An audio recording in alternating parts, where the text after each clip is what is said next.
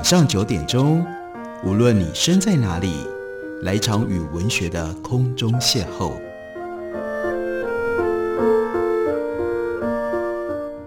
杨照谈书，邀您一同遨游文学世界，认识古今中外的经典之作。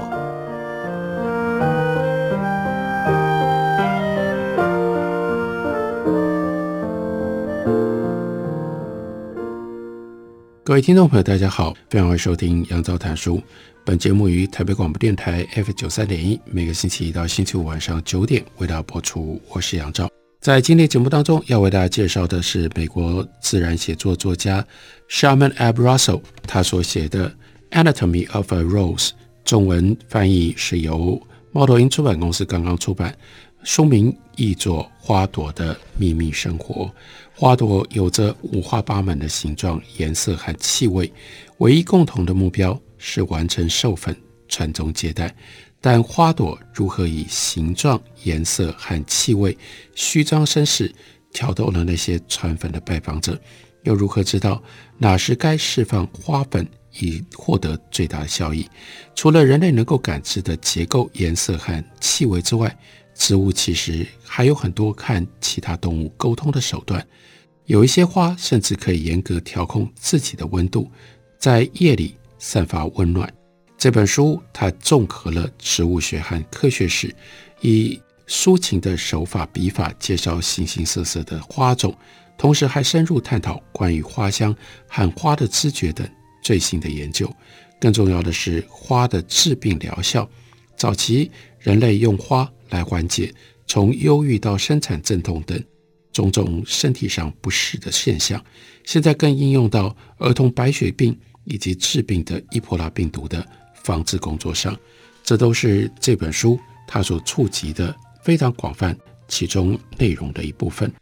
我们接触花，当然会注意到花漂亮的颜色，非常特别的形状，另外还有很重要的，我们会注意到。花的气味，也就是花香。作者 Russell 他就提醒我们，我们很熟悉的一个景象：百货公司的走道摆满了以花为名的产品，玫瑰、兰花、紫罗兰、忍冬、玉兰、水仙、柑橘花、康乃馨、风信子。我们在肥皂、香水、泡泡浴、乳液、洗发精、除臭剂当中，或者是空气清净剂跟清洁用品里面。都要添加香味，我们希望闻起来像是一朵花一样。我们和古今大部分的文化没有什么不同。古印度人跟埃及人用香味来敬拜神，希腊人是制造香水的专家，圣经飘着缕缕的焚香。欧洲人相信古龙水能够驱除瘟疫，阿兹特克男性贵族有佩戴花圈的习惯。纵观整个人类历史，几乎找不出一个地区或者是时代，人们不热衷于闻起来芳香宜人。今日大部分的香水是含有三大香味群，又称之为叫做香调，那就是前调、中调、后调。前调伴随着一阵扑鼻的花香，像是紫丁香或者是百合出现；中调是主题香味，采取的味道可能有茉莉、薰香草。茉莉、薰衣草或者是天竺葵的精油，后调又称之为叫基调，原料来自于动物，例如说发情母鹿的麝香，或者是麝猫肛门腺体分泌的苍白的液体。这些成分巧妙地给人酮体和体温的联想。人体有自己的一股气味，从散布在脸上、头皮、胸部、腋下、生殖器官附近的腺体散发出来的。奇怪的是。人类对生殖器官发出的气味一点也不动心。自古以来，我们就一直努力压抑身体所发出来的精子跟卵子的气味。有一个理论是说，当人类社群结构渐趋复杂了之后，暗示性欲的气味会考验伴侣之间的忠诚度，威胁人类的生存繁衍。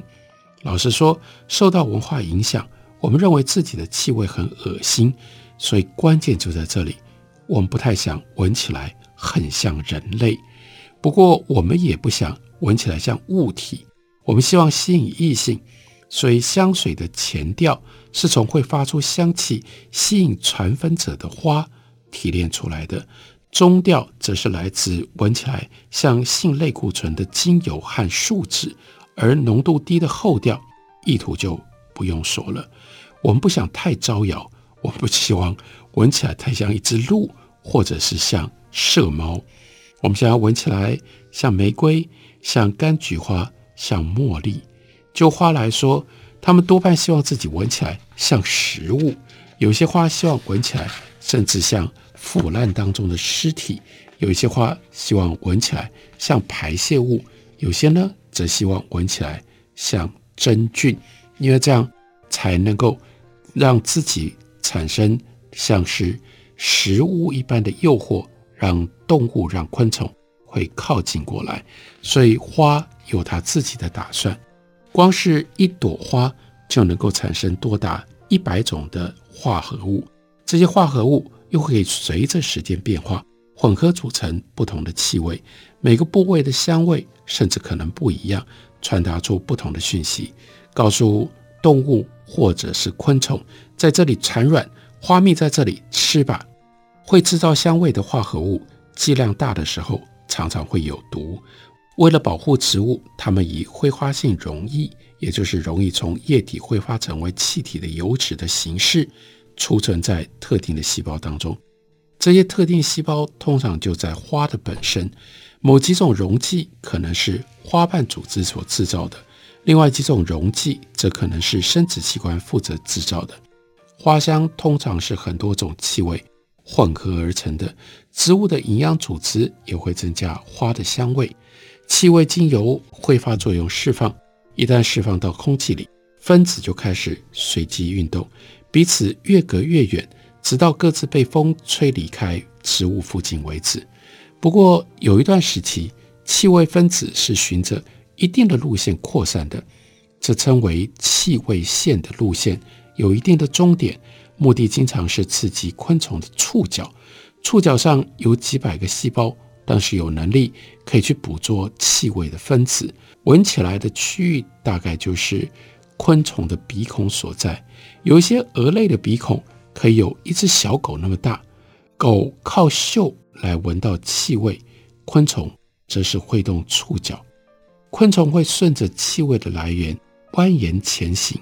如果气味消失了，则往下飞，或者是侧飞。当一个寻寻觅觅的昆虫渐渐逼近，终于看见花的时候，它可能会突然直线的一路飙飞向花朵。花会闻起来这么香，是因为昆虫太会闻了。有一些蛾类可以闻到一千多公尺、一公里以外的东西，有些简直就像狮毛狗，没有什么闻不到的。其他传粉者，尤其是蜂类，也能够记住并且分辨气味。花可能因此相对演化出一套复杂的香味，促成了植物学家称为叫做专一性的现象。专一性指的是什么呢？那就是传粉者对某一朵或某一种特定的花朵始终保持忠诚。首先，花希望让自己闻起来、看起来和竞争者不一样。其次，花要吸引一个。能够记得并且认出它特质的传粉者。第三，花要传粉者忠诚，要它满载花粉离开了之后，去为另一朵一样同种可以相配的花授粉。为了己身利益着想，昆虫是愿意配合的。即使有其他的花在开，蜂类可能还是会不变地造访它熟悉的红花木树，或者是粉红色的紫茉莉。这样花能够得到相似的花的传粉。而蜜蜂也能够熟练地应付这样的一朵花。蜜蜂在一趟觅食的旅程当中，可能会造访多达五百朵花，所以只要每一次省下一点点的时间跟精力，就能够迅速地累积起来。那就很像我们去买东西的时候所采取的策略：每天上同一家杂货店，因为那个杂货店里、便利商店里什么东西放在哪里，你清清楚楚，进去了就拿。这样就省了几分钟的时间，每一天去一年，你就省下了非常可观的时间。开车上班，我们也通常选择同样的路径，这是一样的道理。由于不一样的花在不同的时间发出香味，昆虫可以同时忠于好几位主子。蓝菊苣早上有花蜜，红木树风味最佳的时候是午后，紫茉莉却是在黄昏的时候开放，然后接着后面到了夜里面，那就是花见草的时段。也正就是因为在晚上开花，所以叫做月见草。蜜蜂对于气味的记忆是跟一天当中的某一个时段连接在一起的。通常它会规划出一条追猎路线，在适当的时刻去造访适当的花，最后呢再飞回蜂窝里。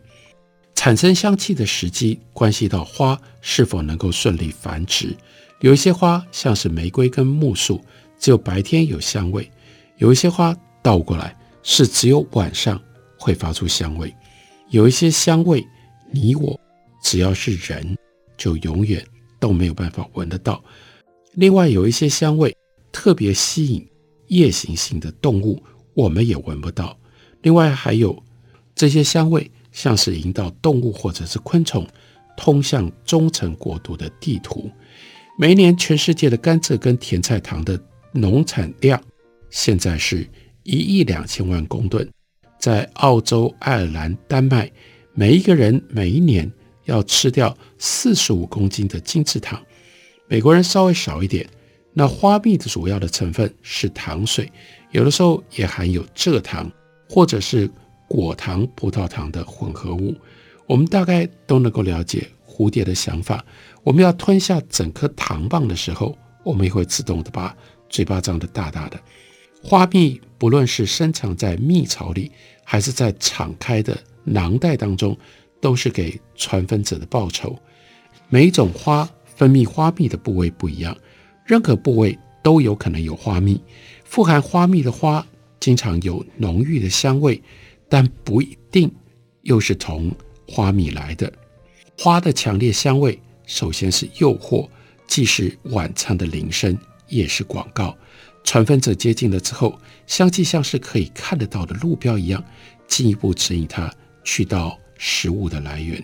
昆虫可以从花的香气判断出花是满载食物还是空的。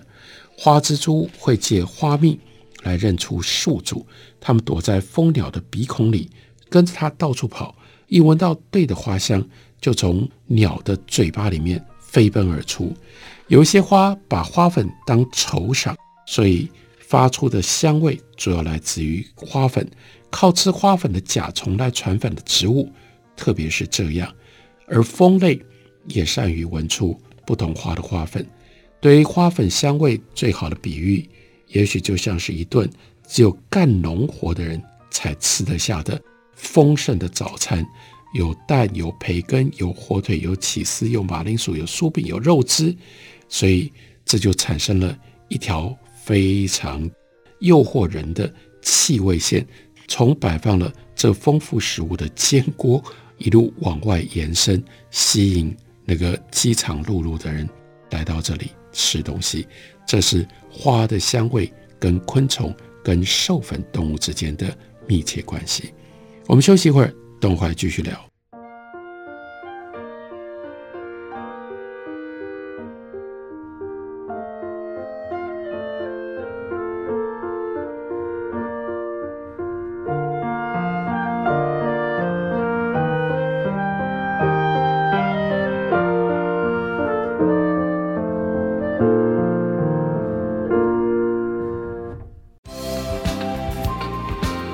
收听台北电台，让你的生活更知性，心灵更满足。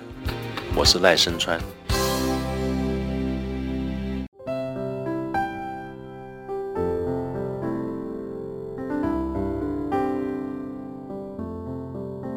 听见台北的声音，拥有颗热情的心，有爱与梦想。的电台，台北广播 FM 九三点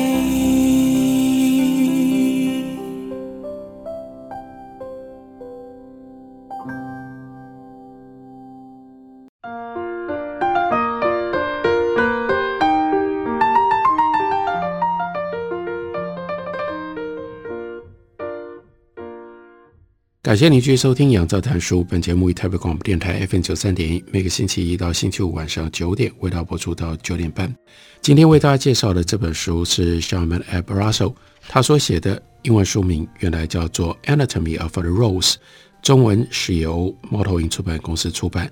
书名是《花朵的秘密生命》，有副标题“解剖一朵花的美、自然与科学”。在这本书里面。有一个很感人的故事，说某年某月的某一天，一男一女在洛杉矶市的一个花园里相遇了。园里面春雨蔓绿绒正盛开，绿油油的春雨蔓绿绒是常见的家庭盆栽，不过盆里的春雨蔓绿绒通常不会开花，这种种在户外的春雨蔓绿绒全都开了。这对男女同时惊讶地注意到一件事。女的说：“这实在是很难的呢。”表示同意。是啊，是啊。他们注意到什么事情呢？春云半绿绒有着乳白色杆状的花序，长约三十公分，直径大约二点五公分，形状像人类的阴茎。它的花实际上是由一个包含百个白色小花的花序所构成的。每朵小花的大小跟没有煮过稻谷差不多。共同长在一个杆子上，称作肉穗花序，有的时候又称为佛院花序。肉穗花序包含三种彼此紧密相连的花，分别位于底部，有生育力的雌性花，中间不育的雄性花，还有顶端有生育力的雄性花。整个肉穗花序外面裹覆了有如叶子一般，称之为叫做佛宴包的包片。包片的外面是绿色的，内侧则是黄的。这一对男女，他们展开了对话，对话最后持续了一生，聊到了房子、家具、两个孩子。有一天，这个男的突然过世了。之后多年，女的独自生活。当她已然老去，有一天发现自己正走在巴西之家附近的路上，也是春雨蔓绿绒的故乡。暮色稀微，空气当中浸染了一种微弱不知名的香气。当时气温是摄氏十度。他披了一件薄毛衣在他的肩上，又到了一个花园。他在开满春雨蔓绿绒的花床前止步。绿色的佛宴包已经从肉穗花序松松地垂落了。女人弯下腰来，伸指头碰了一下棒状杆。他吓了一大跳，因为好烫啊！他缩回手指，再次弯身，然后像小孩子一般盘腿在步道上坐下来，面对着花床。白色的肉穗花序温度高达摄氏四十六度，热量是由雌性小花所制造的。蒸起了之后，闻起来有一种辛辣树脂一般的味道。那一刻，就在步道上。女人听到丈夫就在她的耳边低语，她可以感觉他就像过去那样摩挲着她的颈子，过去种种不曾真正逝去。我们像把爱和花联想在一起。希腊人把情侣变成花，一个少年被西风之神 Cypher 以及太阳神 Apollo 化成了花。Cypher 杀了这个男孩，而 Apollo 把他化成了风信子。还有一个少年被变成了水仙。金莲花曾经是一个名叫 Adonis 的猎人 alphardi 也就是 Venus 爱慕 Adonis，但他后来被一只野猪杀了。Aphrodite 他就是爱神，而玫瑰是他的代表花。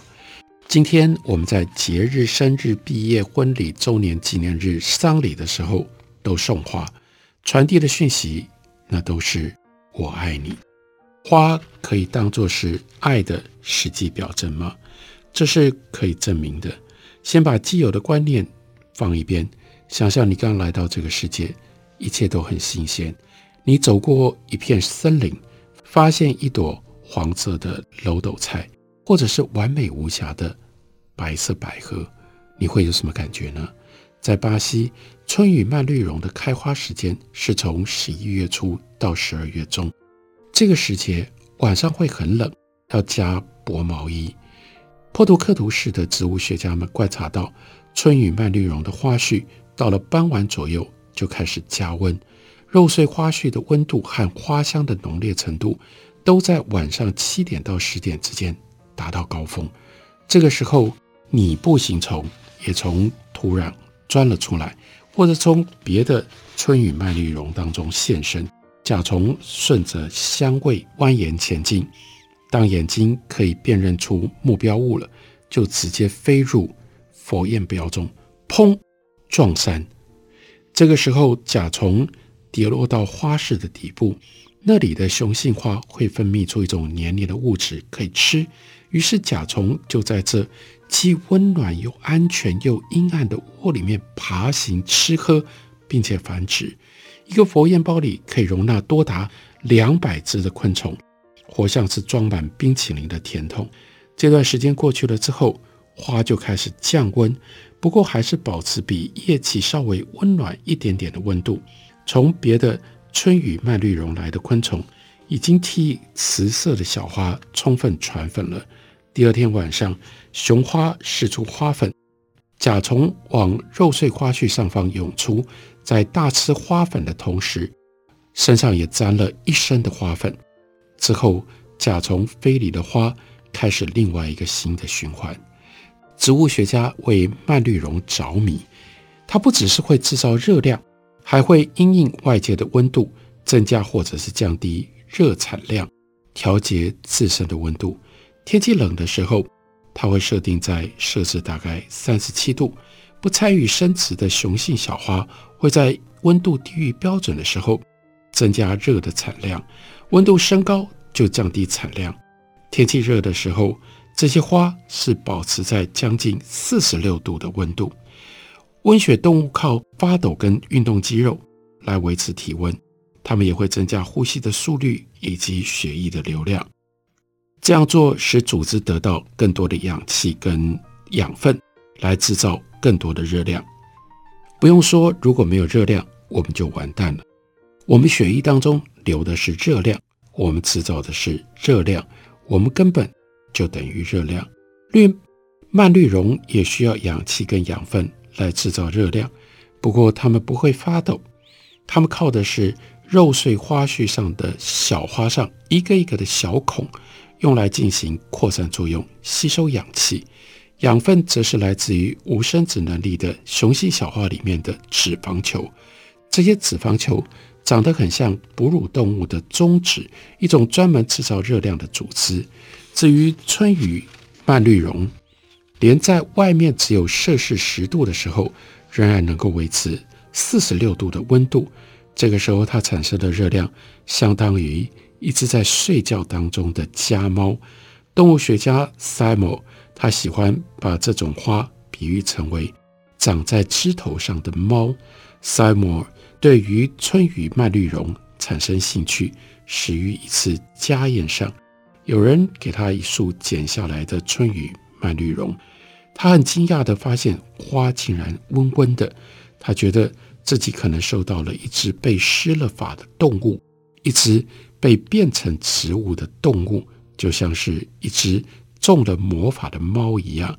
我们当然可以去了解这样的一位动物学家。虽然他研究的是动物，但他迷恋上了春雨蔓绿绒，像是有动物性质的植物了。蔓绿绒属是天南星科，同科其他植物也有会产生热量的，例如箭玉，它的肉穗花序分成四个部分，一串雄性花，一串不育的花，形如刚毛；另外一串雄性花，最上面又是一串刚毛。花序其他部分称作尾部构造，是露出在佛焰包外的，会在下午这个时段产生热量跟气味。有些生物学家把这尾部构造视作香味的载体，或称之为叫发嗅机。箭雨的肉穗花序顶端长着刚毛，它的功能像筛子一样，把体型较大的昆虫，像是绿绿蝇挡在外面，而被引诱到花序的成千上万只小萌，却很容易从刚毛当中直直的就掉进到花室里。花室内部结了一颗一颗小小的脂肪球，滑溜溜的表面和最外面的那层刚毛，就把小虫留在池花里，小虫可以在那里吸食蜜水。第二天，雄花开了，洒落一阵黄金雨，沾了一身粘液的萌也沾上了花粉。刚毛枯萎了，于是萌就可以离开，但又被另外一朵正开放的花吸引，再度掉进到刚毛当中的细缝，就再次为有生之力的雌花授粉。另外还有巫毒百合，那是一种热带植物。能够加温到比外面的温度高出将近摄氏十五度。第一天开花的时候，温热的附属物会持续几小时，散发出新鲜粪便的味道，吸引苍蝇和扫除虫。再过一阵子，在花室里面，肉穗花序的基部再次加温，大概持续十二个小时，所产生的热能可以让。雌性小花附近器官的味道蒸散出来，这些器官都富含淀粉，散发出来的香甜气味可以刺激昆虫交配，让它们留在花室里，一直到雄性花撒下花粉才走。